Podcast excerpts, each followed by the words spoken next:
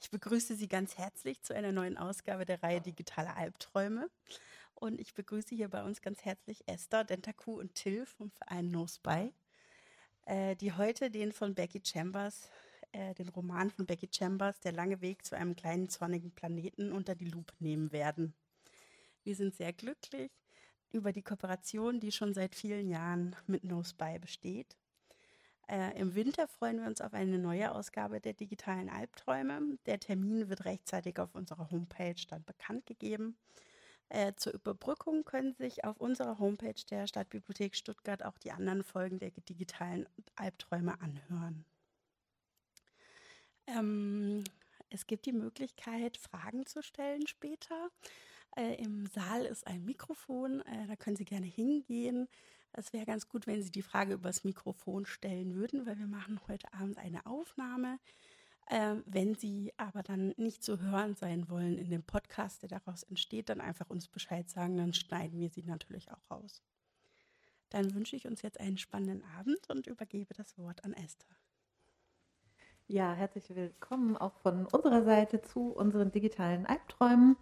Ähm, wir haben ich wiederhole das nur noch mal für die Podcast-Aufnahme, damit wir es da drin haben. Wir haben äh, von Becky Chambers der lange Weg zu einem kleinen zornigen Planeten und da freue ich mich schon ewig drauf, weil das wirklich ein Roman war, wo ich seit langem wieder mal einfach so durchgelesen habe und ähm, mich äh, von gar nichts anderem groß habe ablenken lassen. Und äh, bevor wir aber ähm, nochmal wiederholen, worum es denn eigentlich geht, sage ich auch noch Hallo Till. Hallo. Hallo. Und hallo Dentaku. Hallo Esther. genau. Und Dentaku, du wolltest für uns ein bisschen zusammenfassen, auch wenn wir schon gesehen haben, dass manche schon ganz fleißig angefangen haben zu lesen. Ja, ja. Ähm, ich werde den Titel jetzt nicht nochmal wiederholen, aber ich erzähle nochmal, dass äh, wir das eben hier ein Buch haben, das von 2014 ist, ähm, das zu einer Reihe gehört von inzwischen insgesamt vier Büchern die jetzt allerdings auch abgeschlossen ist und dass äh, Becky Chambers für die Reihe 2019 den Hugo Award gewonnen hat. Ähm, ja, was haben wir hier? Wir haben so eine Art Space Opera bzw. Road Movie.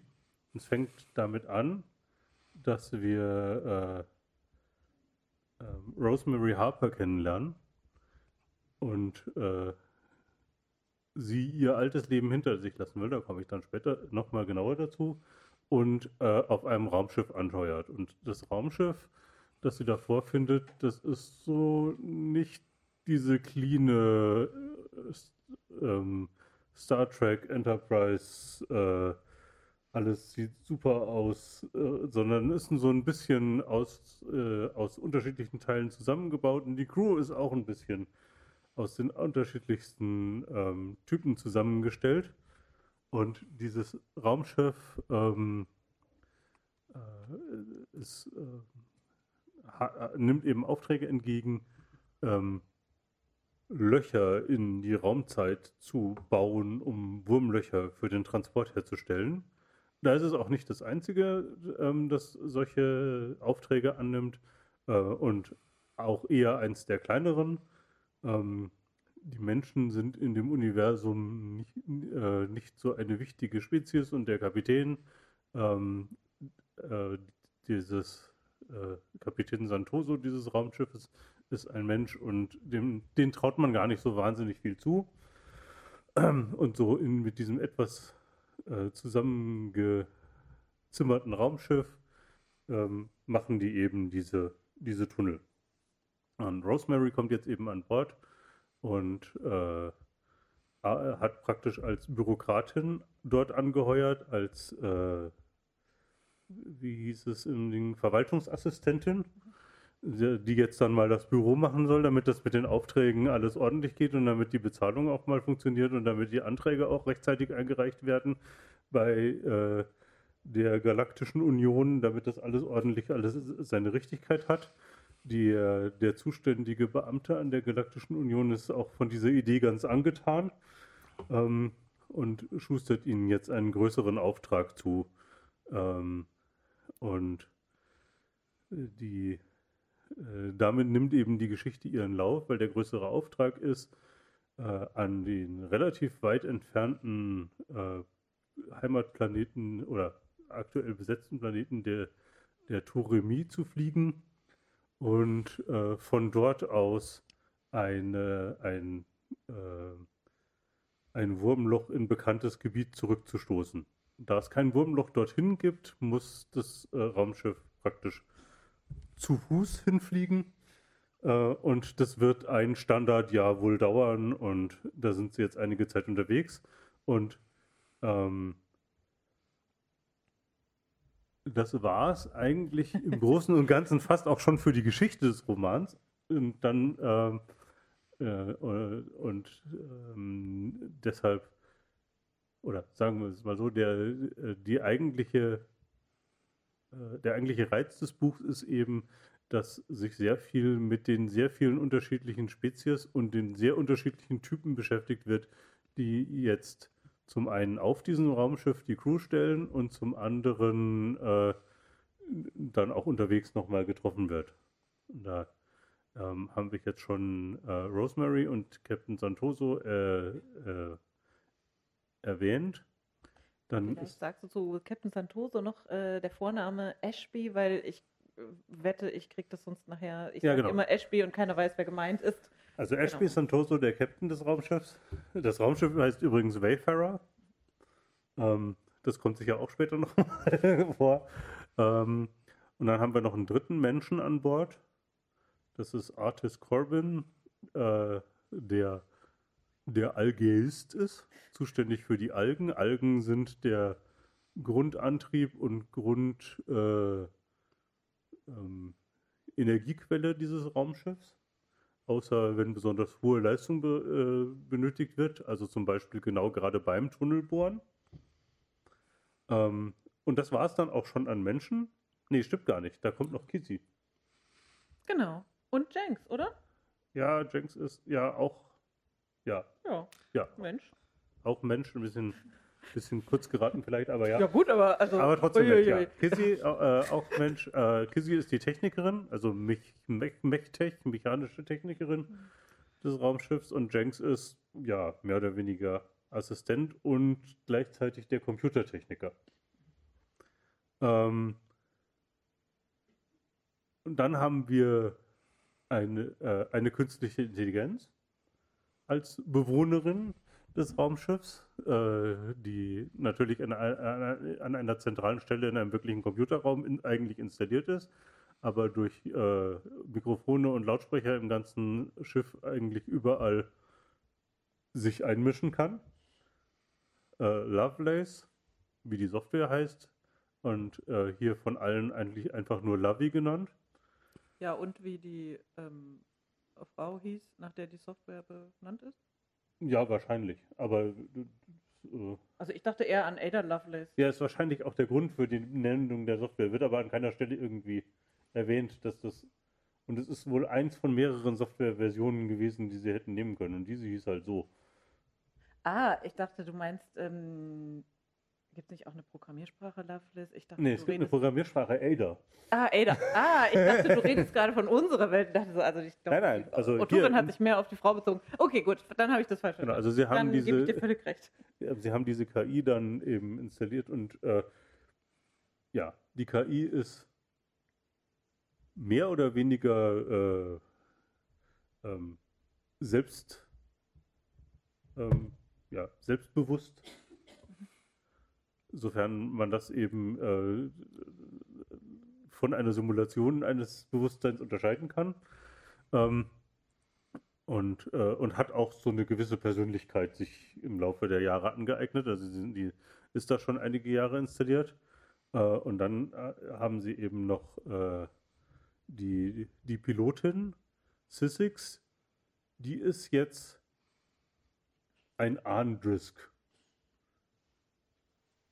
Ja, das, da, äh, zu, den, zu den ganzen äh, verschiedenen äh, Spezies kommen wir später nochmal.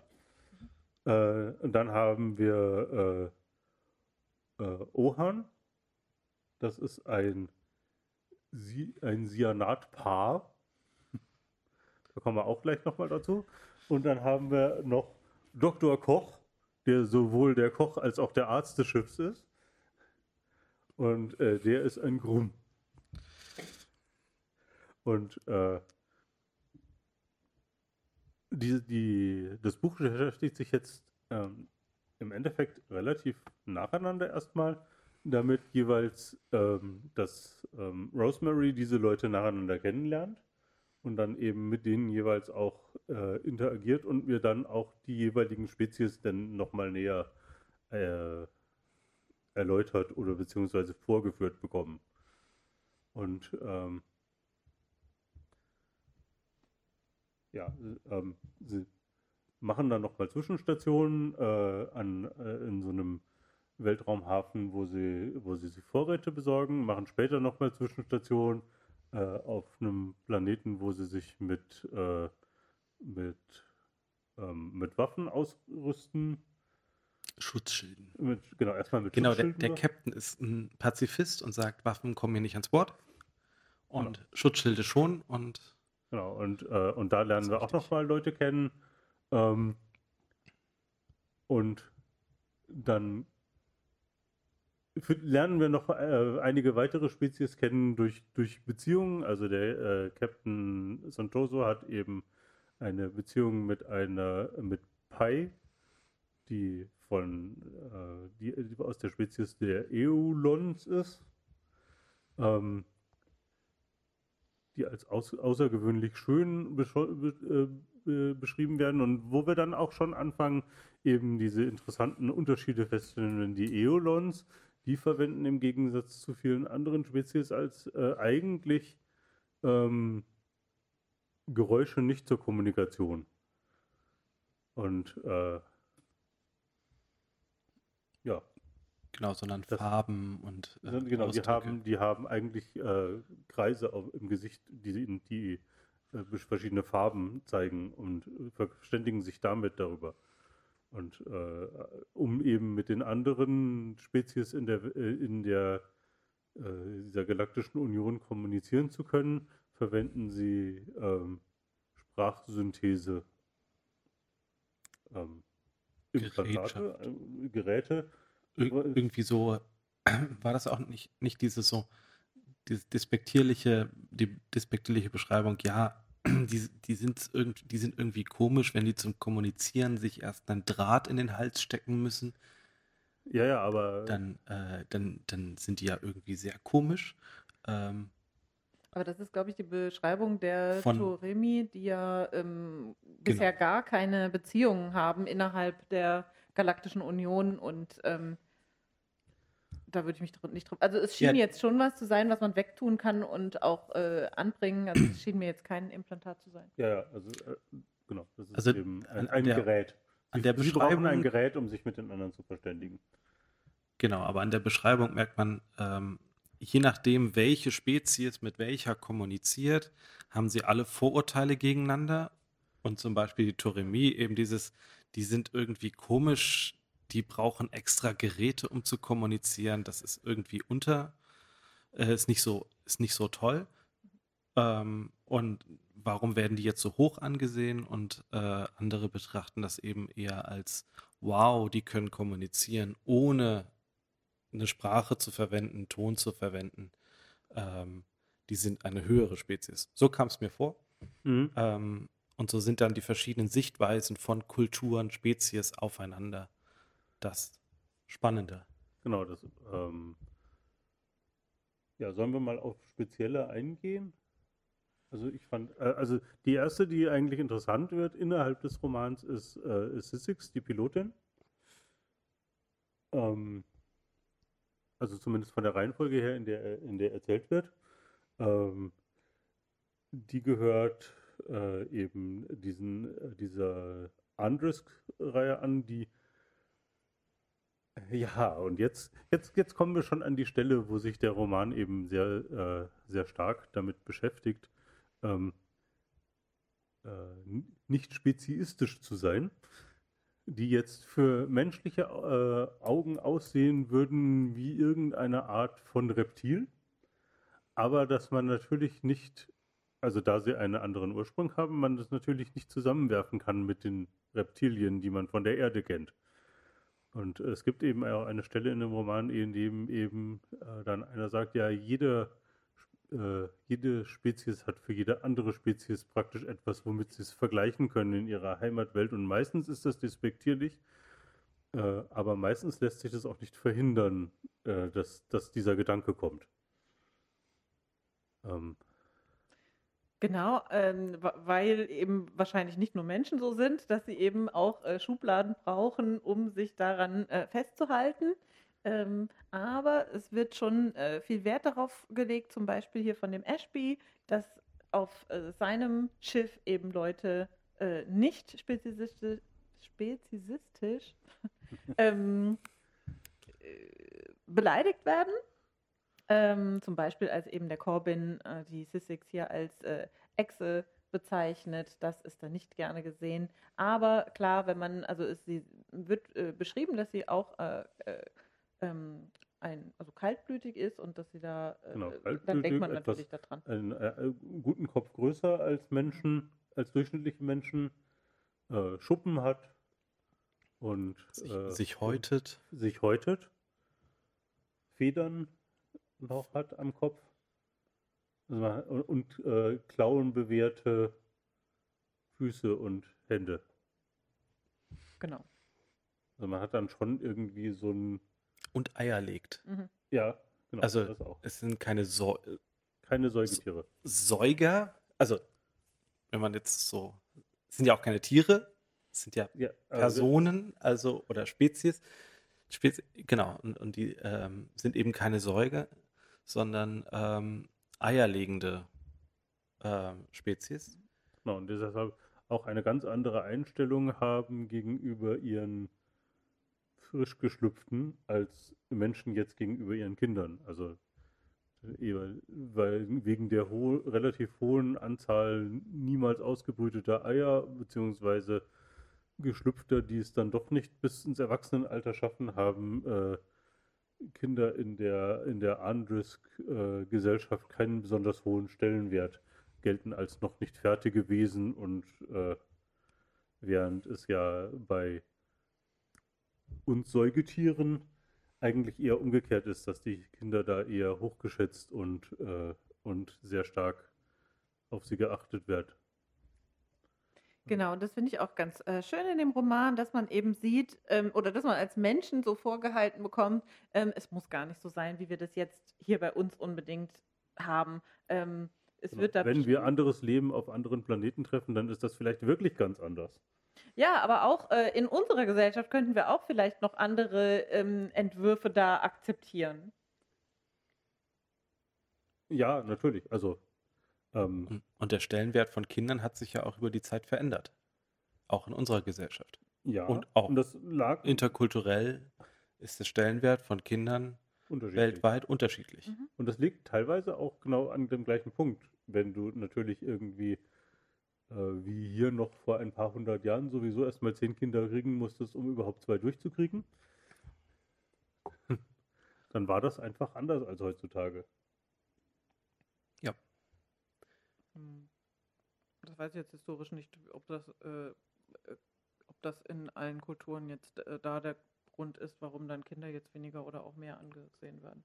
Nö, also heutzutage äh, hat sich ja die medizinische Versorgung doch weltweit verbessert gegenüber vorher, aber und, äh, und die Unterschiede liegen jetzt wahrscheinlich weniger daran, aber dass, dass sich das so stark geändert hat, zum Beispiel gerade in Mitteleuropa, mhm. das glaube ich liegt schon daran kann sein, aber ich würde jetzt vor allem nicht äh, Kulturen, wo man noch viel mehr Kinder hat, unterstellen, dass sie ihre Kinder weniger schätzen, als es jetzt bei uns der Fall ist. Nein, das stimmt. Nee, das, äh, ja, da sind wir jetzt wieder genau in der Vergleichsfalle, von der wir gerade geredet haben. Nee, nee, aber ich hatte dich eben so ver verstanden, dass du das so gesagt hättest. Nee, ich habe mich eigentlich nur auf uns hier, also auf unseren Kulturraum, den, für den ich irgendeine Erfahrung habe, okay. bezogen. Okay. Genau, also es, es geht halt häufig darum, ähm, wie, wie wird ein Lebewesen geboren, wächst auf und kommt irgendwann zum Ende. Und äh, die Unterschiede, die dann da zwischen diesen Spezies gelten und die unterschiedlichen Vorstellungen und auch Moralvorstellungen, wie gehen mhm. wir mit, mit eben Jungen um, Äh, bei denen ist es halt ganz krass zu sagen, ja, okay, ihr seid noch nicht erwachsen, also seid ihr noch keine Personen. Ihr seid ja eh noch alle gleich. Ihr seid erst, erst in dem Moment, wo ihr einen Charakter entwickelt und erwachsen werdet, werdet ihr überhaupt zur ernstzunehmenden Person und zur schätzten, geschätzten Person. Und vorher habt ihr euch gefälligst einfach anzueignen, was ihr so braucht, um, um eine Person zu werden. Und äh, das ist nicht so ein, ja, ich bin, bin, bin Elternteil von diesem Kind, sondern es ist eher ein, ah ja, äh, das ist übrigens, äh, ja, äh, ich glaube, wie, wie heißt, ja, ja, du bist, ja, bist mein Kind, okay. Mhm. Und lernt so mehrere Kinder kennen und das war nur eins unter vielen. Und das eine war halt zufälligerweise die Tochter von Nancy Six, äh, die sie aber sonst so eigentlich gar nicht kannte und keine emotionale Verbindung zu ihr hatte. Und äh, weil die halt auch nur zufälligerweise überlebt hatte oder aus dem Ei geschlüpft ist. Und äh, das jetzt kein besonderer Aspekt war für Sissix, so kam es mir vor. Sondern erst in dem Moment, wo dieses Kind dann zu einem zu einer Person wird, erst ab dem Moment macht es Sinn, sich mit diesem, mit diesem Wesen auseinanderzusetzen. Genau, ich weiß gar nicht, ob wir dazu gesagt haben, dass die Kinder eben äh, in äh, dieser Spezies auch nicht äh, in, bei den Eltern aufwachsen. Ähm, und was ich aber auch interessant finde, ist, dass, die, äh, dass man auch sieht, wie die Sissix das bei den Menschen so sieht. Also die kann überhaupt nicht verstehen, ähm, was da immer für ein Aufhebens gemacht wird um die, Mensch, äh, um die Kinder. Äh, schon erst recht, nicht um Kinder von anderen, aber auch um die eigenen nicht. Also das ist ihr alles immer, ähm, immer unklar. Und ähm, das ja, das Befremden geht immer in beide Richtungen. Genau. Und das Thema Familie ist aber äh, grundsätzlich eins, äh, was ich ganz interessant fand in dem, äh, in dem Roman. Ich weiß jetzt nicht, sollen wir jetzt noch auf die anderen Spezies eingehen oder äh, das mehr weiß so ein nicht, bisschen Wir können uns ja erstmal hier festbeißen und dann. okay. Ähm, also was wir sehen, ist einmal hier den Entwurf äh, von den, wie heißt sie nochmal? Andrisk. Andrisk, genau. Ähm, wo äh, wenn eine, wenn es befruchtete Eier gibt, wo die dann, wo man für die dann eine Familie sucht. Da gibt es auch so eine Art ähm, Register, wo man nachgucken kann, wo jetzt in welcher Familie jetzt Platz ist. Und ähm, gibt sie dann äh, dort ab und dort wachsen sie dann auch auf, bis sie so ein gewisses, ähm, so bis sie die Federn kriegen. Genau, also. Genau. Äh, also die erste Familie ist die Nestfamilie, mhm. wo sie halt irgendwie ausgebrütet bzw. Äh, umsorgt werden. Äh, die zweite Familie ist die Federfamilie. Und die dritte wenn man da ist, ist man erst, also wenn man eine Person wird, kommt man in die Hausfamilie. Genau, und die äh, Federfamilie, die sucht man sich aber aus und die Hausfamilie sucht man sich auch aus. Also genau, und das ist auch nicht so fest, also es sind nicht so exakt drei Familien, sondern eher Zusammenkünfte von Menschen, die sich, äh, nein, nicht, von anderes, die, die miteinander zu tun haben und die sich irgendwie schätzen und eine Familie bilden wollen. Und das mhm. ist eher so ein fluides Gebilde. Genau. Und äh, ähm, wir sehen auch äh, die Familie von äh, Kizzy, äh, die mit, die immer von ganz begeistert von ihren zwei Papas erzählt. Ähm, und äh, man äh, erfährt dann aber auch von äh, Ashby, äh, der eine Schwester hat mit Familie. Also es gibt eben verschiedene Familienentwürfe hier. Ähm, und ich glaube, da kann man sich hier schon noch so eine Scheibe von äh, abschneiden. Ähm, zwei Mamas, zwei Papas, äh, da wird man, glaube ich, immer noch äh, sehr merkwürdig angeschaut. Ähm, äh, wenn, wenn das vorkommt. Also da kann ich mir in den Schulen auch die Elterngespräche lebhaft vorstellen, dass man da wirklich erstmal ähm, jemand vielleicht doch die Stirn runzelt. Ähm, äh, naja, gut, wir sind ja jetzt auch schon noch einige Jahrzehnte, Jahrhunderte, Jahrtausende in der Zukunft. In genau. Diesem, in diesem Roman, da hat sich doch noch etwas getan. Die Menschheit hat sich zwischendurch mindestens einmal fast ausgelöscht. Die Erde du hast also Hoffnung? Erst, erst kommt Das die Auslöschung, was- danach Das, was zuerst passiert? dass, dass Patchwork-Familien und, äh, und Regenbogenfamilien allgemein anerkannter würden, nachdem, der, nachdem die Erde zerstört worden ist? Nein, aber ich wollte ja zurück mal zu unserer äh, Gesellschaft, wie es, äh, wie es da denn, woran wir uns denn äh, ein Beispiel nehmen könnten jetzt Ja. vielleicht hier. Genau. Und ähm, da äh, denke Nee, ich, ich wollte nur dazu sagen, das wird aber auch langsam mal Zeit. Ja,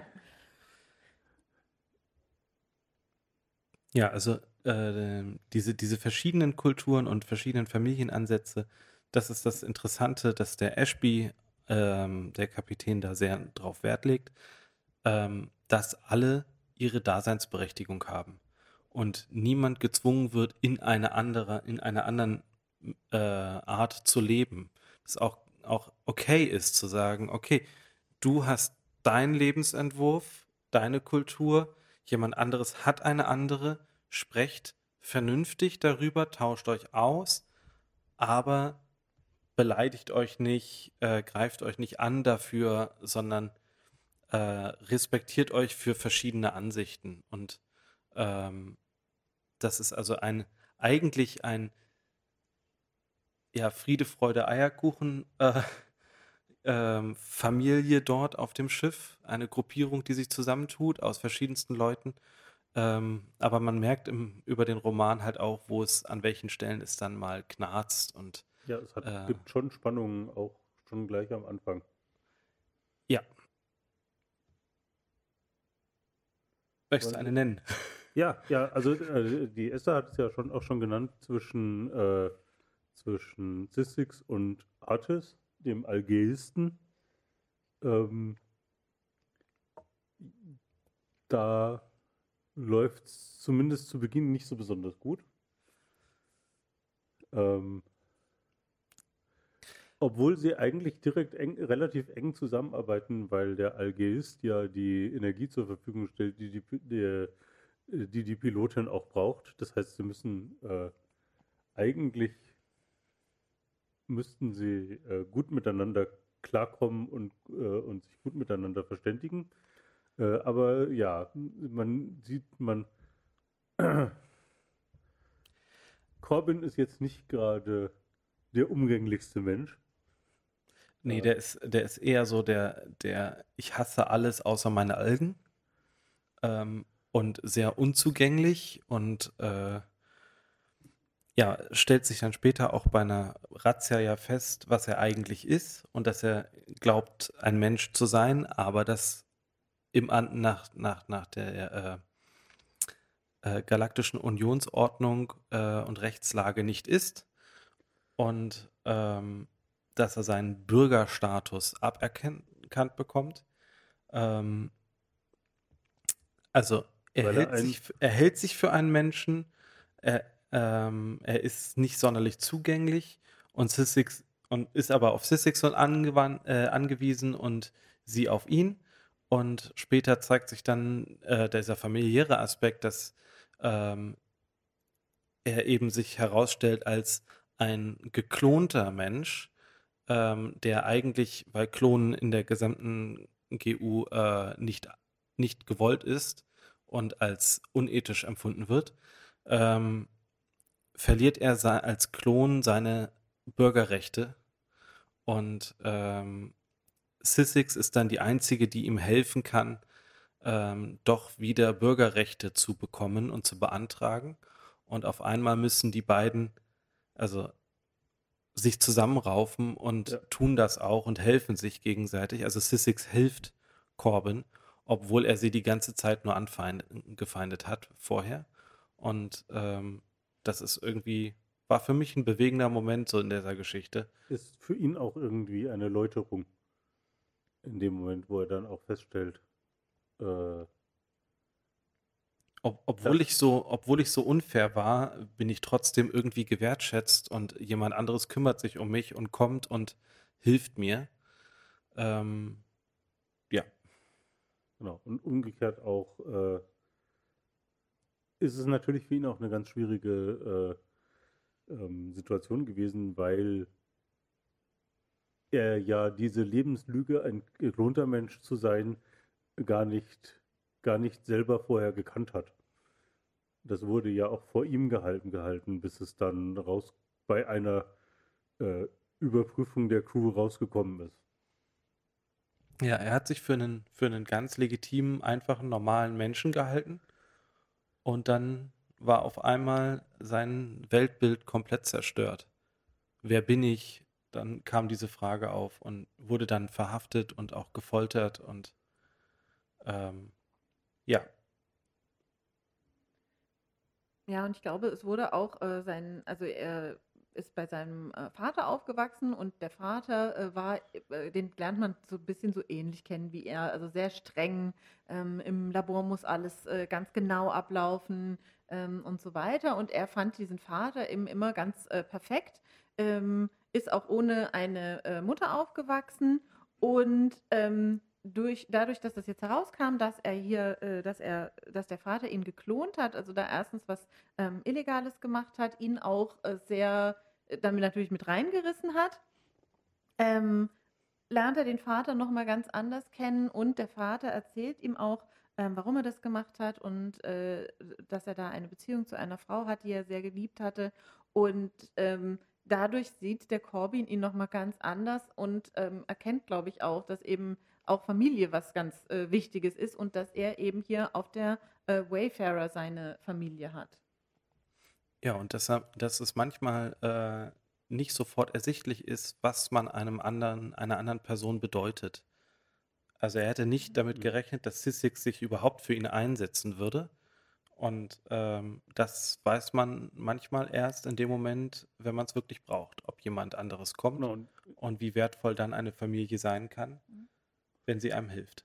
und im Endeffekt war ihm auch nicht klar, wie sehr, wie viel er schon, schon in seiner Entstehung seinem Vater bedeutet hat. Ja. Mhm. Also auch diese, der, also der Vater hat ihn ja geklont, ähm, weil das seine einzige Lebensaufgabe noch war, nachdem seine, äh, seine Geliebte äh, gestorben ist.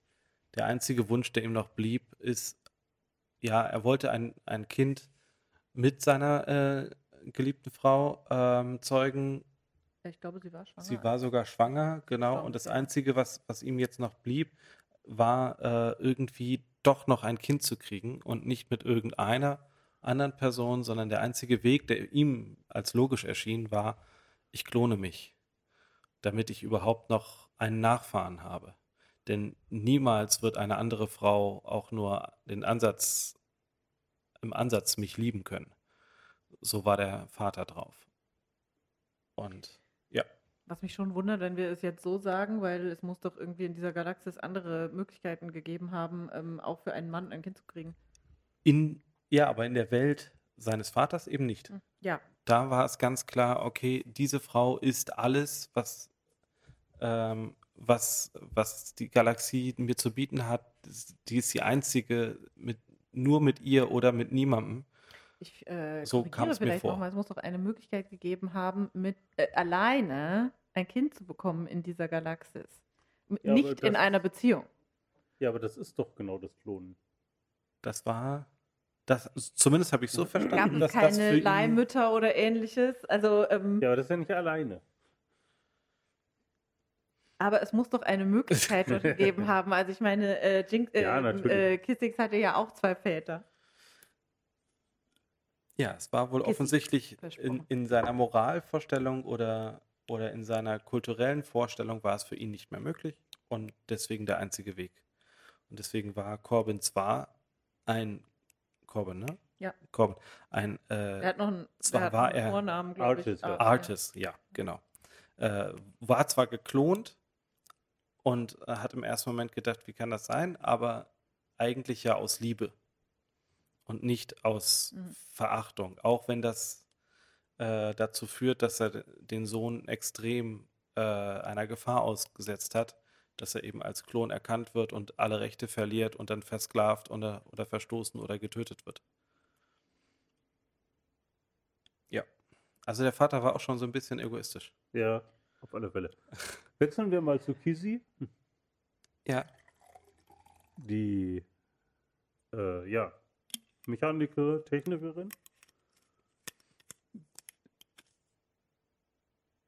Die macht irgendwie so ein bisschen so ein. Ich weiß nicht, ich habe sie immer mehr, mehr, oder weniger wie eine, wie eine Comicfigur fast vor mir gesehen. Macht so ein bisschen so einen, so einen überdrehten Eindruck die ganze mhm. Zeit. Äh, so, das, das Mädchen mit den wilden Haaren, mit äh, die ganze Zeit Snacks essen, irgendwie in Latzhosen und, äh, und immer irgendwie mit, mit äh, mindestens einer Hand irgendwo im, im Dreck mit dem Schraubenschlüssel Mhm. an, an dieses, dieses Raumschiff auseinanderschrauben, beziehungsweise zusammenschraubend und zusammenhaltend. Ähm, eher wenig formell in ihrer Art, aber äh, ja, stolz drauf, das ganze Ding praktisch zusammengeflickt zu haben, sodass es jetzt äh, immerhin diese, diese Tunnel bohren kann. Hab zu Kissy nichts zu sagen. Also. Nee, viel, viel mehr kann man auch zu Ende Nee, sagen. genau. Ja. Dann gibt es noch diese andere schöne äh, Liebelei zwischen dem Jenks und Genau. Jenks ist der äh, Lovey. Jenks ist praktisch der Computertechniker und äh, ähm, bastel, macht die ganzen Basteleien zusammen als äh, mit, mit, äh, mit Kizzy. Also beziehungsweise bei den ganzen mechanischen Sachen ist er mehr oder weniger eher äh, wie ihr Assistent und, und reicht da irgendwie Sachen an. Ähm, der, der Computer hingegen ist seine eigene Domäne von der, von der Kompetenz her.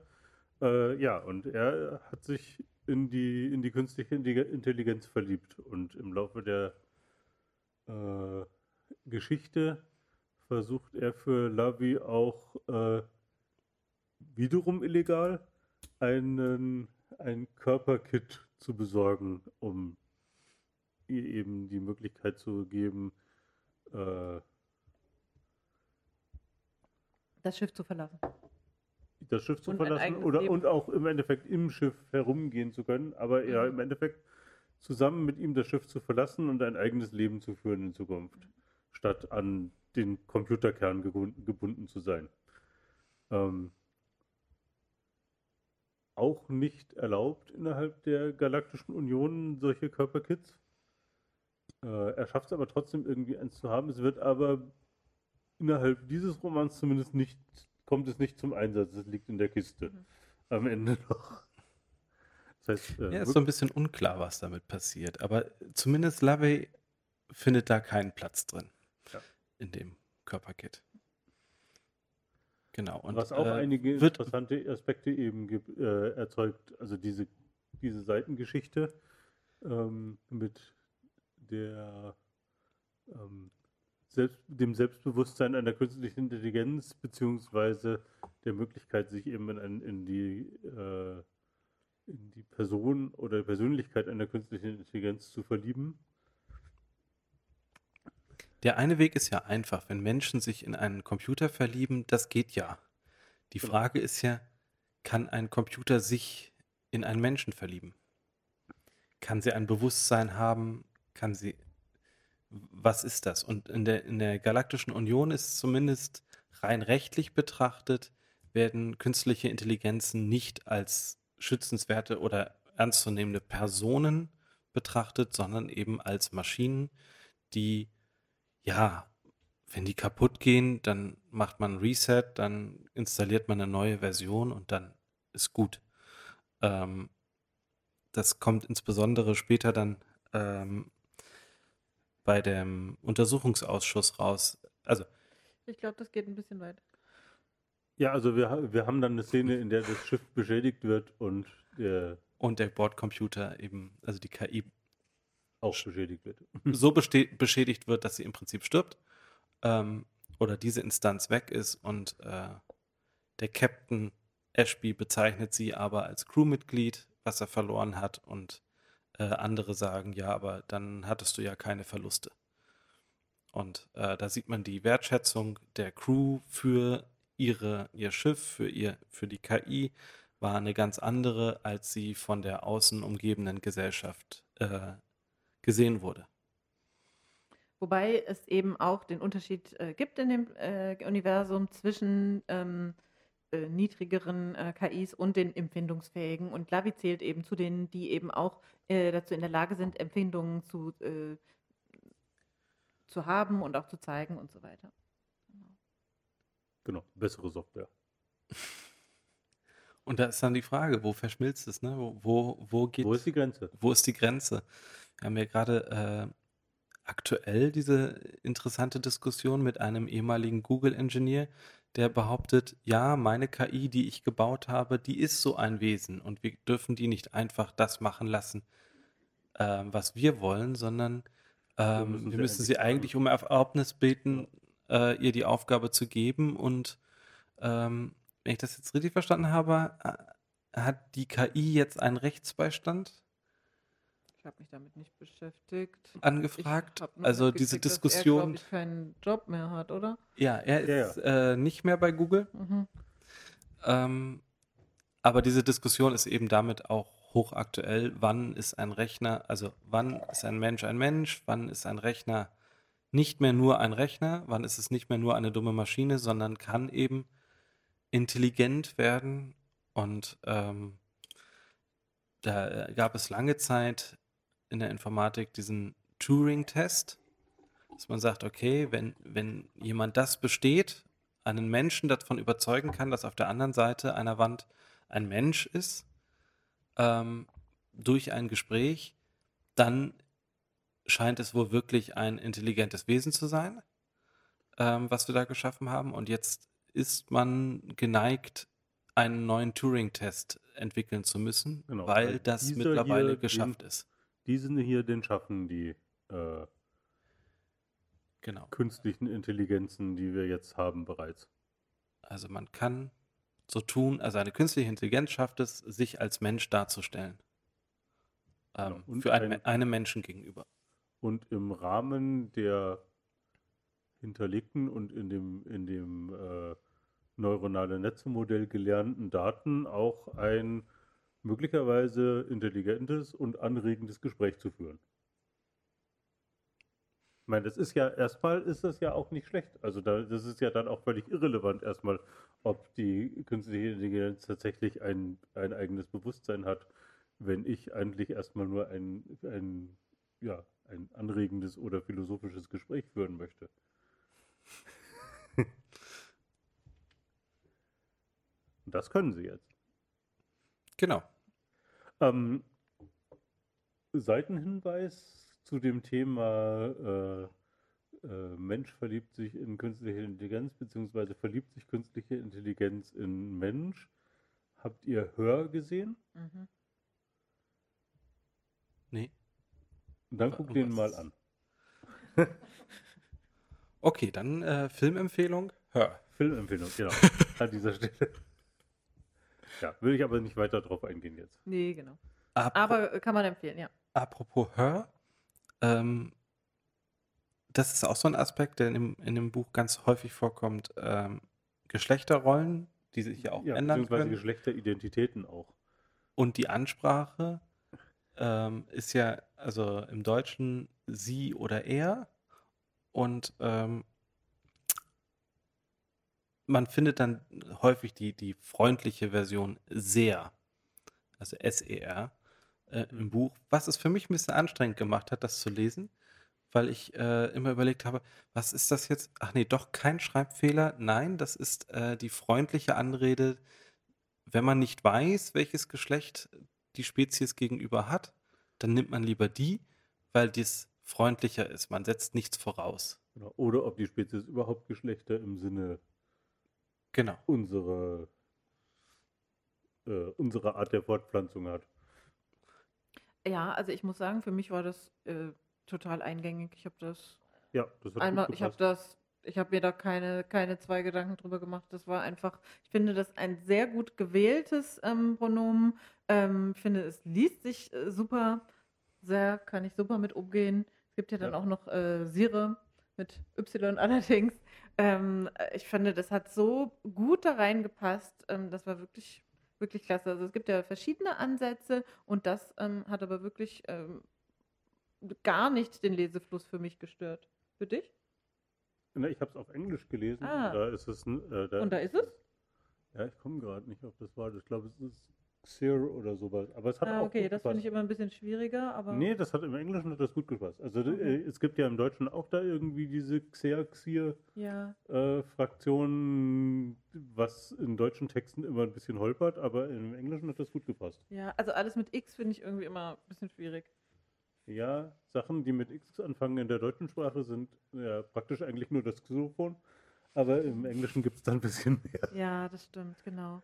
Also was mich ein bisschen gewundert hat, ist, äh, dass das eben ja nicht das, äh, das they ist. Das passt ja, das gibt es ja schon länger im äh, Englischen. Das wird ja schon seit Ewigkeiten, also wirklich, ich glaube, Jahrhunderte, wenn ich es richtig nachgelesen habe, in dem Das, äh, Artikel, den man mir freundlicherweise dazu weitergeleitet hat. ich habe vor kurzem einen lustigen Artikel gesehen, der, äh, der tatsächlich gezeigt hat, anhand von literarischen Stellen, dass das singuläre they älter ist als das singuläre you im Englischen.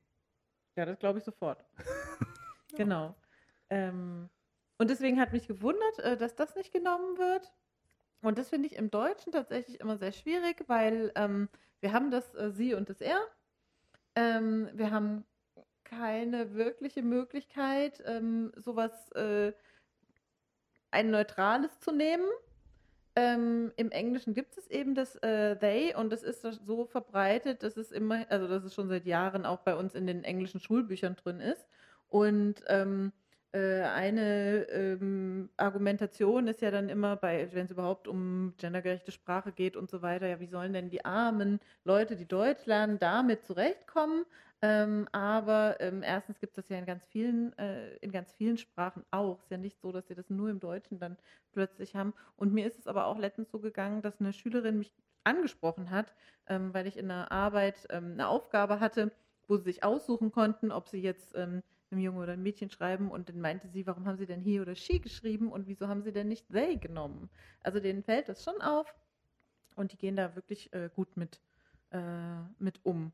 Ähm, gerade gesagt, dass man mir da netterweise einen Artikel weitergeleitet hat und das war nämlich aus dem äh, Missy-Magazin, die ähm, Anfang des Jahres äh, bekannt gegeben haben, dass sie jetzt äh, auch ein neutrales Prono- Pronomen nehmen und zwar they, also wie they, aber mit einem d vorne.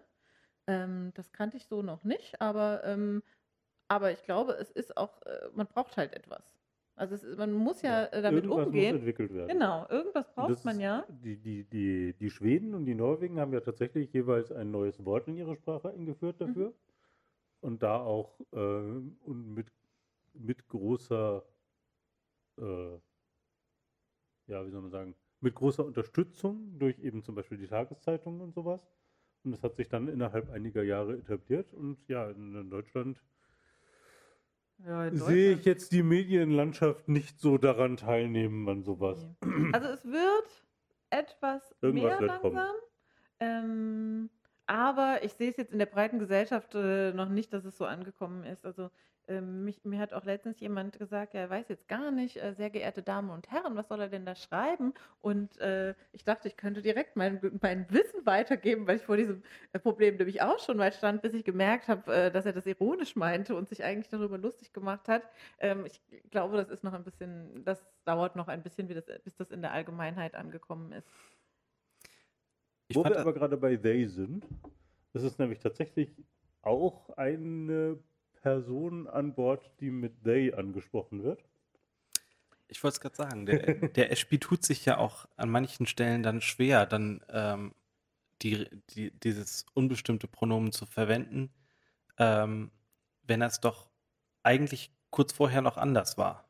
Ja. Und da ist Ohan, diese, äh, der Navigator, die, Niv- die Navigatorin, das Genau, die Sinai, Sinai, wie, wie, Nein, der, Ja. der Sianat Paar, Ah, genau. also ein, ein, ein Die, die Sianaten sind äh, eine menschenähnliche Rasse, ein bisschen ähm, Ja. mit, mit einem, ja, so, also beschrieben werden sie irgendwie so als wie, ein, wie so zwischen Mensch und, und einem Menschenaffen. Stimmt. Von der, von der Aus, äh, von der, vom Aussehen her mit einem farbigen Fell. Blau? ja, so blau mit pink oder so. Ähm, Ah, hm? Ja, ja, genau. wie unsere wunderhübsche Beleuchtung hier. Deshalb, ach Mensch, jetzt merke ich das. Und äh, die werden eben, zumindest ein Teil von ihnen, von einem, von einem Virus befallen, der ihre Gehirnchemie verändert und die sie daraufhin befähigt, ähm, praktisch im Subraum zu navigieren. Also diese unfassbaren mathematischen äh, Notwendigkeiten, um, um da den richtigen Kurs einschlagen zu können, äh, praktisch in ihrem Gehirn äh, live online durchzuführen. Und äh, äh, im Laufe des Romans wird auch ein bisschen was über diese Krankheit eben besprochen und es ist irgendwie au- auch innerhalb der Cyanate umstritten, ob, ähm, ob es wirklich notwendig ist, diese, die, die, ähm, nachdem die Veränderung des Gehirns passiert ist, die Krankheit beizubehalten. Das ist aber Tradition innerhalb dieser quasi religiösen Navigatorensekte, die Krankheit beizubehalten. Obwohl äh, die, die, das Virus seinen Wirt im Laufe der Jahre äh, auch umbringt. Also die, die, die Cyanatpaare haben im Gegensatz zu nicht erkrankten Cyanaten ein deutlich kürzeres Leben. Ähm, aber sie, äh, sie ähm, begreifen den Virus praktisch als Symbionten mehr oder weniger und sprechen von sich selbst deshalb auch im Plural. Ähm, deshalb haben wir da eben äh, Ohan, der eben äh, oder die eben sich als Cyanat-Paar bezeichnen und deshalb auch mit dem they beziehungsweise im Deutschen dann wahrscheinlich sie plural ange, äh, ähm, besprochen werden. Ja, ganz genau. Ja, das hat mich äh, tatsächlich äh, äh, verwirrt, weil äh, da stand am Anfang irgendwie, ja, sie leben als Paar zusammen und ich dachte tatsächlich, also ja klar, das mit dem Virus, äh, dass sie diesen Virus haben schon, aber ich dachte sehr lange, dass das tatsächlich immer zwei seien. Ähm, das äh, weiß Bis eben dachte ich das auch.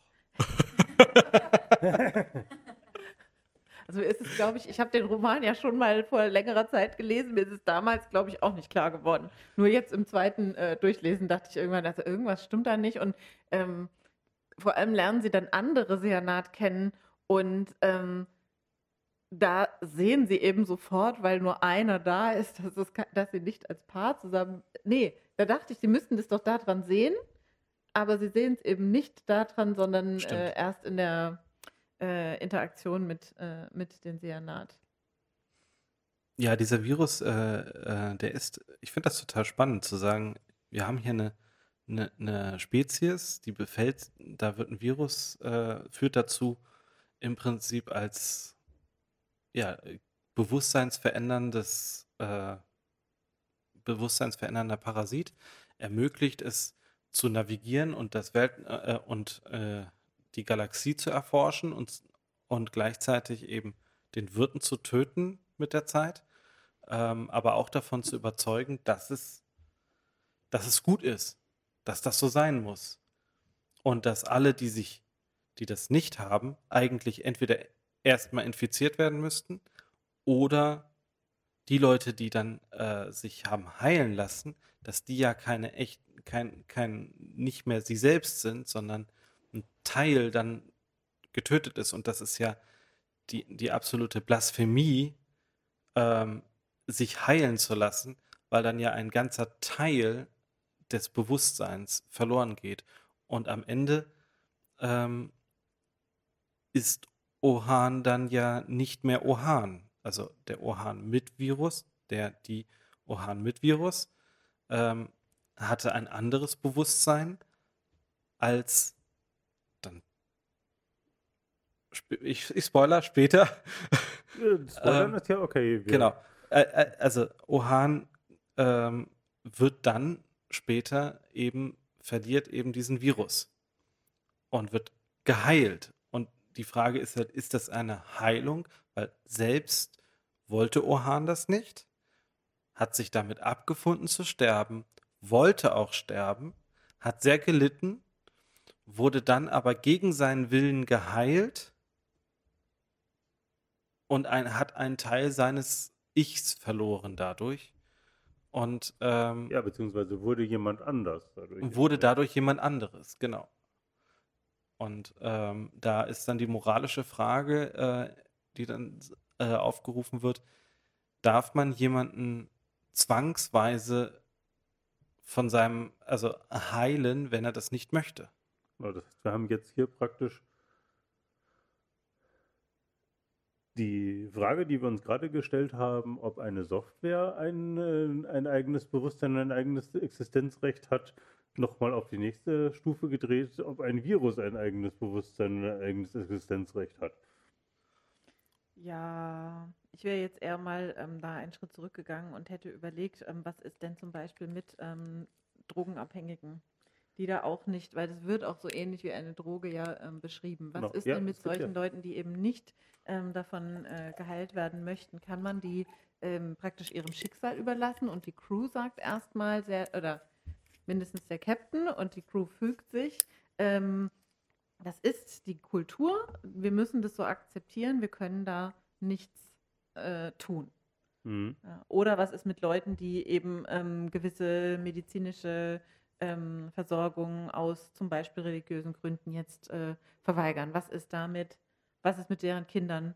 Ähm, muss man das akzeptieren als Gesellschaft? Sollte man da ähm, einschreiten? Ist für mich die Frage, die da aufgeworfen wird. Und ich Im- finde, ich ja. finde, sie wird in dem Rahmen nicht gesamt global beantwortet, aber in dem Rahmen, in der, in dieser Gruppe wird sie beantwortet, dadurch, dass Ohan dann Corbin, der ihn heilt, ähm, verzeiht. Und äh, Ashby, der Kapitän, ist total sauer gewesen und wusste nicht, wie er mit dem Corbin überhaupt noch zusammenleben kann, wenn der doch gegen den Glauben oder gegen, ja, gegen den Glauben von dem Orhan verstoßen hat und ihn gegen seinen Willen geheilt hat. Ähm, und wusste auch gar nicht, wie er mit der Situation umgehen kann, wie er mit Corbin überhaupt noch weiter auf einem Schiff leben kann. Ähm, und hat dann das gesehen, dass Ohan Corbin verzeiht und hat dann gesagt, okay, ja, dann kann ich auch Corbin verzeihen für diesen Akt. Ähm, das ist nicht die Beantwortung der allgemein moralischen Frage, aber Mhm. ich fand es eine sehr schöne Abrundung der Geschichte, ähm, wie diese Familie oder diese Crew ähm, mit dieser Situation umgegangen ist. Ja, Hm. und aber ähm, was ich da auch noch interessant finde, ist, der Corbin sagt nicht, ich muss hier mein Crewmitglied retten. Ähm, das kann ja wohl nicht sein, dass wir den sterben lassen, sondern der Corbin sagt, die Crew hat heute schon jemand anderes verloren. Die Crew schafft das so nicht. Ja, Corbin war sehr Mhm. egoistisch. An der Stelle auch. Na, er denkt schon, er hat das Richtige getan. Ja, Also ja. er sagt, es ist das moralisch Richtige. Ich weiß nicht, ob das äh, egoistisch ist, hätte ich jetzt nicht gesagt. Aber eben auch nicht, er denkt eben auch nicht an den Ohan. genau. Er denkt nicht im Sinne des, äh, des Patienten an der Stelle, sondern im Sinne von allen drumherum. Äh, aber auch nicht daran, dass er ihn retten will, sondern nicht nur in seinem Sinne, also Ja, genau. nicht Für nur verschiedene Sorten Sichtweise. von Retten. genau. ja, also entweder Weil es war ja praktisch genau diese ausweglose Situation, wo, äh, wo jede Seite nicht rettet. entweder stirbt Corbin mit Virus oder Ohan. Oh, Ohan. Genau. Entweder stirbt O- Corbin, Stirbt Ohan Ohan. mit Virus oder Corbin Ohan tötet einen Teil von Ohan und heilt einen anderen Teil von Ohan damit vom Virus. Und dieses, dieses Töten des Virus, ähm, ja, ist eben die Frage, war das, war das ein, eine Persönlichkeit, ähm, die er damit umgebracht hat oder nicht? Das kann ich Ja, abschließend also- für mich nicht äh, bewerten. Ich, ich fand das nur sehr interessant, diese Fragestellung Mhm. einfach. Hat moral, moralische Fragezeichen aufgeworfen bei mir. Ja, also ich bin noch am Überlegen, weil ähm, ja, es wird so ein bisschen so dargestellt, aber wenn ich jetzt nochmal äh, zurückgehe zu, zum Beispiel zu Drogenabhängigen, die haben ja auch ein anderes Bewusstsein, aber da würde man ja auch nicht sagen, dass man dann einen Teil von ihnen umbringt. Ja gut, aber dann vielleicht äh, bei der Behandlung von zum Beispiel Leuten mit einer äh, mit einer ähm, Borderline-Persönlichkeitsstörung oder sowas. Ja. Da gibt es ja auch Sachen, also da gibt es ja auch äh, praktisch Therapien, die die Mhm. Persönlichkeit sehr stark verändern. Mhm. Wo man sich im Endeffekt das Mhm. gleiche moralische Dilemma anzieht. Mhm.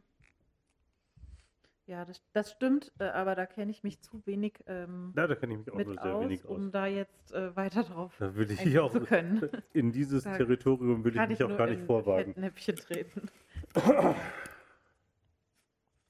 Ja, und dann haben wir, ähm, um, um, die, um die Crew mal abzuschließen, noch Dr. Koch.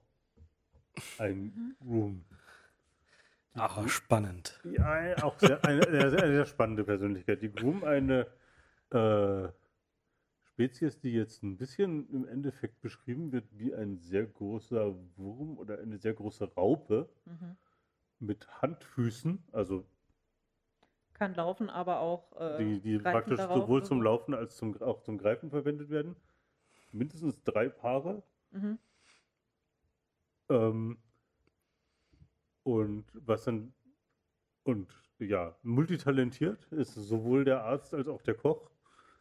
Ähm, ein- Liebt es zu Gärtnern? Ja. In Also einem wirklich ein sehr eine sehr interessante Persönlichkeit, aber einer der letzten seiner Art. Ähm, und das ist wahrscheinlich auch das Interessante, was hier beschrieben wird. Dass die, die Groom sind jetzt eine Spezies, die über irgendwas miteinander äh, in den Krieg geraten sind, zu einem, in einem Ausmaß, äh, dass sie an den Rand der gegenseitigen Vernichtung gebracht haben und dann im Gegensatz zu den Menschen beschlossen haben, naja, dann äh, lasst wir es halt gut sein. Und eben beschlossen haben, dass die, dass ihre, ihre Art es dann eben nicht verdient hat, auf Dauer weiter zu existieren und er ist jetzt einer der letzten Überlebenden und es wird keine weiteren neuen Groom mehr geben. Ja, und, und sie sind damit nicht die einzige Spezies in der Galaxie gewesen. Mehrere sind wohl auch vorher da auf die Idee gekommen, ja, wir haben das jetzt versucht, wir, also es wird so beschrieben, die haben sozusagen die Pubertät als, als Gesellschaftsspezies äh, erreicht und dann angefangen, ihren Planeten zu verlassen. Und ähm, viele scheitern dann daran, äh, und zerbrechen an ihren, an den Aufgaben eben durch solche Konflikte und löschen sich gegenseitig aus.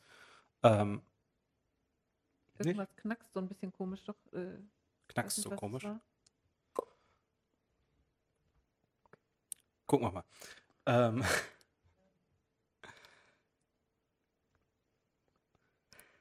Löschen sich aus? Löschen sich gegenseitig aus und äh, beschließen, dass sie eben es nicht wert sind. Ähm, also entweder durch Taten oder durch Beschluss ähm, weiter zu existieren. Das finde ich jetzt aber eine schwierige Darstellung. Ja? Und auch bei den Menschen war es ganz knapp. Ja, aber sie beschließen ja nicht, dass sie, äh, dass sie es nicht wert sind. Also die Groom haben ja Ja, beschlossen. Aber du hast gerade gesagt, Und das haben wohl andere, andere auch vorher, so hatte ich das Ich zumindest glaube, die haben es mitgenommen. halt einfach nicht geschafft. Die sind halt, ähm, die sind daran gescheitert. Okay. Ich hab's. Also äh, müssen wir nochmal ja. nachlesen, aber ähm, Ja, genau, aber im Endeffekt. Dass es wohl äh, üblich ist, dass Spezies einfach nicht überleben. ja, ja, das auf alle Und Fälle. äh, spätestens, wenn sie den Planeten verlassen, äh, es dann richtig gefährlich wird und nur wenige diesen Sprung dann eben schaffen. Das kann man sich ja gut vorstellen. Ähm, und genau, bei den Menschen war es dann in dem Buch ja auch so, dass sie die Erde verlassen haben und zum Mars rübergewandert sind und dann ein Konflikt zwischen Erde und Mars entstanden ist äh, und die Erde auch unbewohnbar wurde und die letzten Schiffe, die dann da noch losgekommen sind von der Erde, von der sterbenden Erde, dann irgendwie Obdach gesucht haben und Mars Bevölkerung hat gesagt, pff, nicht bei uns. Ja, wobei die, ähm, Und äh, die es ja sowieso so war, dass eben, dass eben die Erde ähm, zugrunde gerichtet wurde und dass dann die Reichen äh, als erstes mal zum Mars ähm, sich abgesetzt haben. Ähm, mhm, genau. Das fängt gerade an. genau. Ja. Und dann ähm, sind sie eben, die letzten sind dann eben weggeflogen ähm, und noch gerade eben so durch die GU überhaupt gerettet worden. Also ohne Hilfe wäre die Menschheit einfach gestorben. Und das ist ein interessantes äh, Setting, das mal aus dieser Perspektive zu betrachten, dass die Menschen eigentlich gar nicht wichtig sind.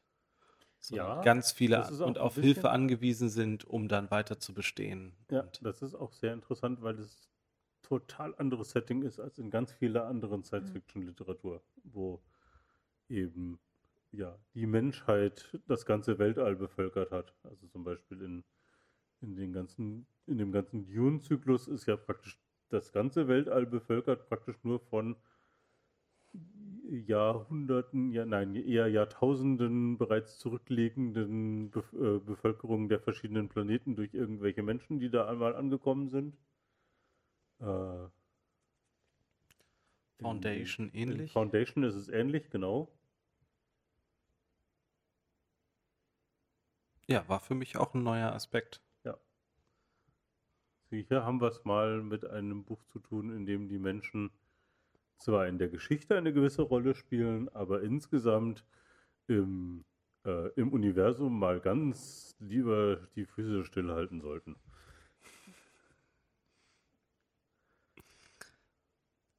Ich Ja, man hat so ein bisschen das Gefühl, dass die anderen sie da so an die Hand genommen haben. Ähm, und äh, ihnen, also erstens auch diese Leute, die dann eben nicht auf dem Mars Zuflucht gesucht haben, sondern äh, weiter hinaus in denen praktisch eine äh, Heimat geschaffen haben, weil äh, irgendwo mussten die ja dann auch äh, leben. Ähm, wo, äh, da geht es auch, ich glaube im zweiten Band dreht sich um die, bin mir jetzt nicht mehr ganz sicher.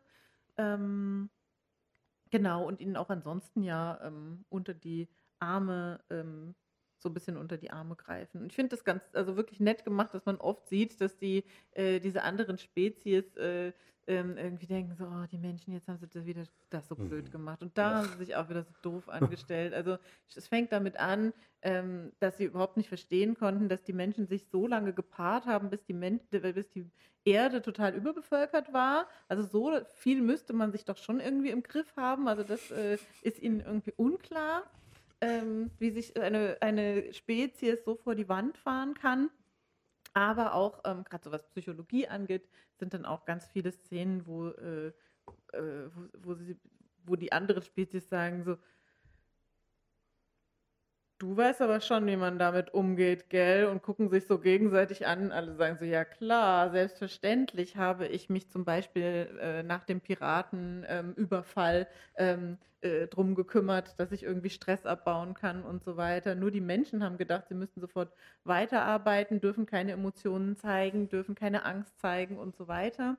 Ähm, und äh, in anderen Spezies ist das äh, viel verbreiteter, wobei da aber auch die Syssix dabei ist, deren Spezies ähm, für die Diplomatie ähm, und Beziehungen und so weiter ähm, bekannt ist. Genau. Aber da, das war auch wieder ein Fall, wo ich dachte, das äh, ist schon noch schwierig. Also ich habe auch den Roman ja jetzt äh, nochmal gelesen und dann kam im Radio noch auch noch ähm, von diesem äh, Anschlag in äh, Hanau, der sich jetzt gejährt hat ähm, und wo es auch nochmal jetzt Aussagen äh, vor Gericht gab und äh, dass da äh, praktisch der äh, Polizist, der als erstes da war, auch ähm, äh, dem das ganz viel, schwer fiel, ähm, nochmal darüber zu berichten, weil der natürlich keine psychologische Betreuung bekommen hat und davon, dass die ähm, Angehörigen keine psychologische Betreuung bekommen hat, äh, braucht man da wahrscheinlich gar nicht erst äh, dann äh, zu sprechen. Und Ja, also da werden sie im Prinzip als ja noch, ja, ihr, ihr müsst das noch lernen. Mhm. Ja, ja, ihr, ihr Menschheit, ihr, ihr, ihr könnt das noch nicht. Ja, wir haben es verstanden, aber guck mal, es ist doch so einfach. Genau. Der Grum zum Beispiel, der Dr. Koch, äh, er wird dann beschrieben, dass er nach eben diesem traumatischen Piratenüberfall, dass er dann eben, äh, wenn er, nachdem er alle verarztet hat, äh, in den Raum geht und erstmal äh, so seinen Emotionen vollen Lauf lässt. Und, äh, und dann meint der Ashby nur so, ach so, und ich habe gedacht, du singst. Weil es sich, weil eben dieser emotionale Ausbruch Er ähm, sagt, er hat in- geschrien die ganze in. Grumm äh, Sprache und Äußerung ebenso klingt wie für Menschen ebenso klingt wie ein Gesang, der ein bisschen komisch und wild ist, aber eben nicht ein äh, Schrei, wie man ihn von einem Menschen kennen würde. Und eine andere interessante Sache fand ich äh, eine Anhörung der GU-Gesellschaft ähm, zu der Frage, ob sie eben die Menschheit überhaupt in die GU aufnehmen wollen. Die Galaktische Union. Die das, Galaktische äh, Union. Ja, die haben wir jetzt aber wirklich einige Male erwähnt. Achso, immer wenn ich von Ja. GU spreche, meine ich In Galaktische Abkürzungen lohnt es sich immer, wenn man die, dass Okay. man die nochmal wiederholt. Und äh, da fand ich einen Text so schön, der ein Quelin-Abgeordneter dann äh, vorträgt als ähm, Gegenrede zur Mitgliedschaft, ähm, warum man die Menschen denn nicht aufnehmen sollte, weil äh, letzten paar Sätze möchte ich einfach mal vorlesen. Die GU hat sich jetzt schon zu sehr verausgabt, um diese unbedeutende Spezies bei der Flucht aus der selbstverschuldeten Misere zu helfen. Ich frage Sie, was gewinnen wir, wenn wir die Menschen zum Teil von uns machen? Wenn nicht Ressourcen, Wissen oder militärische Stärke, was dann? Zeigt im Prinzip für mich, so eine Rede könnte auch im Bundestag gehalten werden von der ein oder anderen äh, Abgeordneten oder dem einen oder anderen Abgeordneten äh, von der AfD. Ähm, und so über andere Bevölkerungsgruppen auf der Welt gesprochen. Also das ist ähm, eine sehr interessante Sichtweise dort, das Gleiche mal anzuwenden auf die Menschheit. Und die sind so unbedeutend, die sind so unwichtig, die haben nichts. Warum sollten wir uns um die kümmern? Oder denen auch nur irgendein Recht zu sprechen? Und fand ich eine sehr gute und interessante Perspektive. Mhm. Aber die GU hat sich offensichtlich dann ja auch trotzdem dafür entschieden zu sagen, ja, äh, die Menschen, obwohl sie keine Ressourcen, militärische Stärke oder sowas haben, ja, vielleicht sind sie es ja doch wert zu überleben. Gucken wir mal, wir nehmen die mal auf. Zumindest sind sie interessant genug. Ja, Ja, So, worauf gehen wir noch ein? ja, ich überlege gerade. Hm. Ich überlege gerade und schaue auf die Uhr. habt ihr denn ein, eine Frage, ein Thema, wo, was ihr gerne besprechen wollt? Oder wo, was ihr, wo ihr eine Frage habt? Oder Sie eine Frage haben?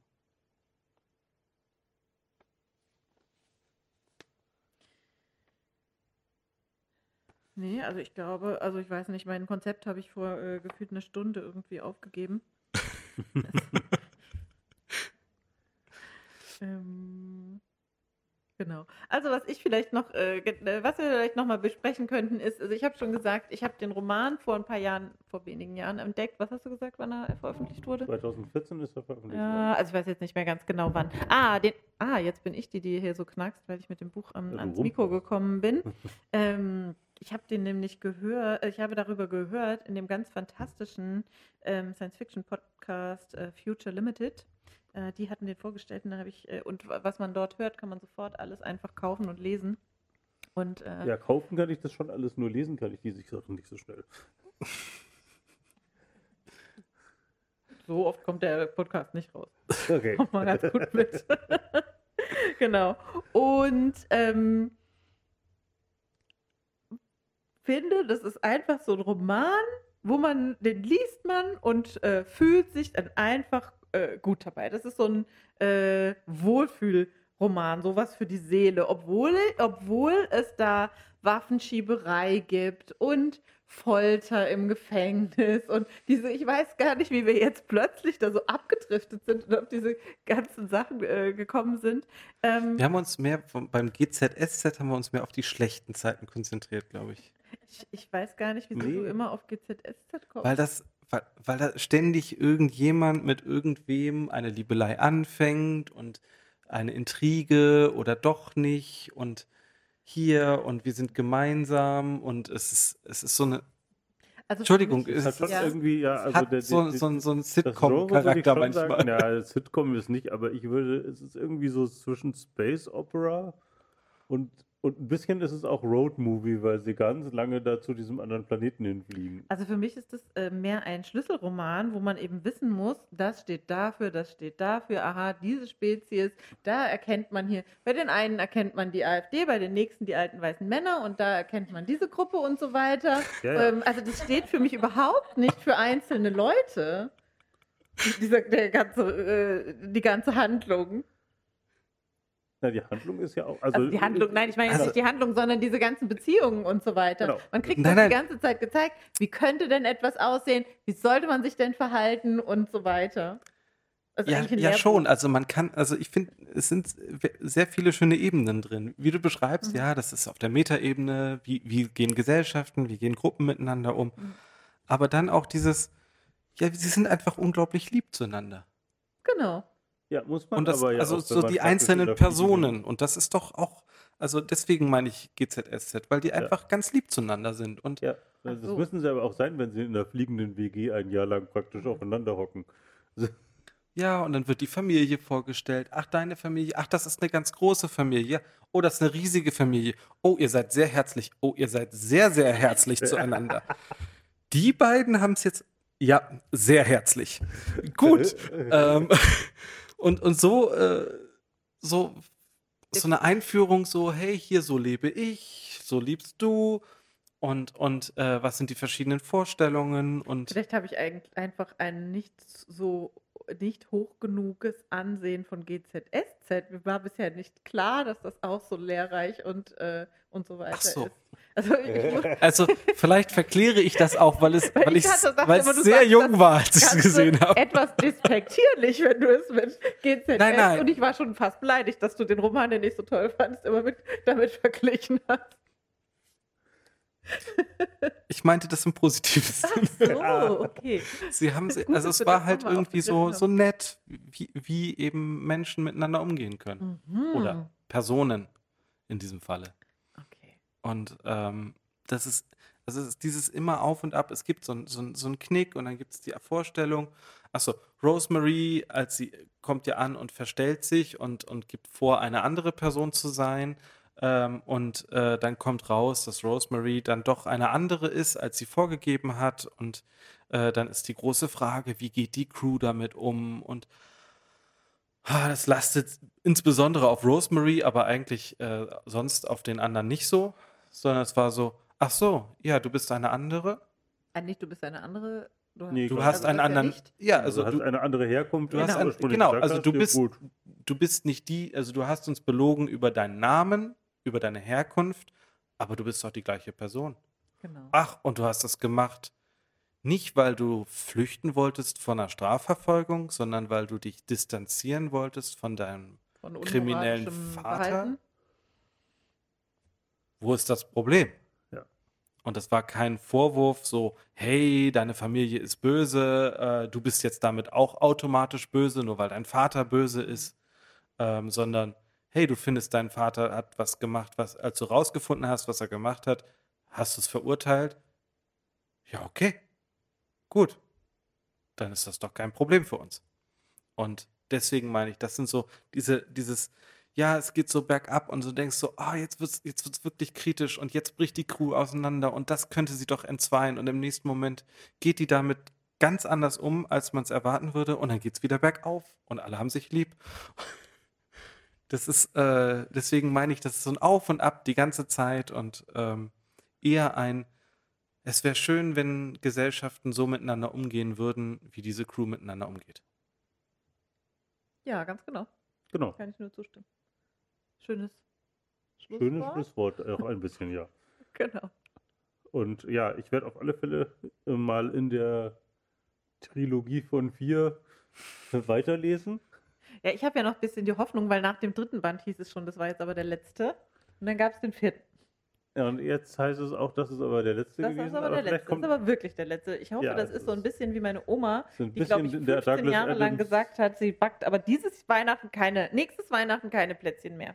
Ja, das ist ein bisschen auch Douglas Adams Tradition. Ja, genau. Der Hitchhiker's Guide to the Galaxy war ja auch eine Trilogie mit dann vier Bänden, von denen dann noch der fünfte entschieden ist. Genau. Ähm, ich habe jetzt gerade, äh, sie hat noch eine, also das ist diese Wayfarer, äh, Wayfarer-Reihe nennen sie es, glaube ich, nach, der, nach dem Schiff eben.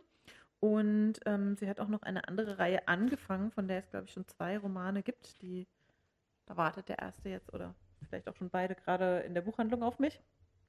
Ähm, bin ich gespannt, wie es da weitergeht.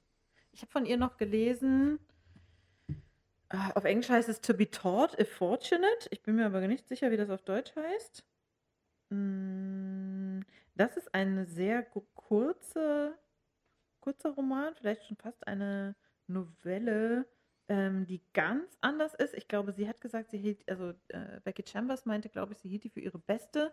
Ähm, und äh, da geht es aber um eine, eine Crew, die losgeschickt wird, andere Planeten zu erkunden, aber nicht andere, also da geht es jetzt nicht um andere Gesellschaften oder so, also es ist ganz anders, aber, ähm, aber auch interessant, aber wirklich ganz anders. Also das, das hier finde ich wirklich, das ist schon so, mh, jetzt, ich habe es tatsächlich auch im Hochsommer am Strand gelesen, aber es ist eigentlich mehr so ein Buch für im Winter mit äh, Schokolade unter der Decke. Ähm, das andere Ja, das weiß sind ja ich eigentlich zwei relativ austauschbare Lesesituationen. Ja, Aber bei also, beidem kuschelig warm. meine Vorstellung war irgendwie eine völlig andere als Mhm. das, was dann im Buch drin stand. Also wenn man einen Action-Science-Fiction-Roman erwartet, wie, also wie ich ihn erwartet habe, dann wird man enttäuscht. Ja. Ähm, ich finde, der Titel sagt im Nachhinein, beschreibt er diese Geschichte hervorragend und fasst sie super zusammen. Weil ich gedacht habe, es geht um einen kleinen zornigen Planeten. Nein, Ähm, aber in Wirklichkeit geht es um den langen Weg. aber es geht um den langen Weg und um das Zusammenleben einer Crew auf diesem Weg. Ja. Und äh, da sollte man nicht enttäuscht sein oder so rangehen wie ich. Wann kommt denn der kleine zornige Planet nochmal? noch? Und, und was machen sie denn jetzt damit? Und was heißt das denn? Ja. Und das ist dann am Ende irgendwie total Ich irrelevant. glaube, es sind zwei Kapitel, wo man dann tatsächlich dort ist. Ja, einmal kommt man an und dann gibt's ja Und schon ist man und jetzt bauen wir weg. den Tunnel weg und jetzt geht das Ja. kaputt und Genau.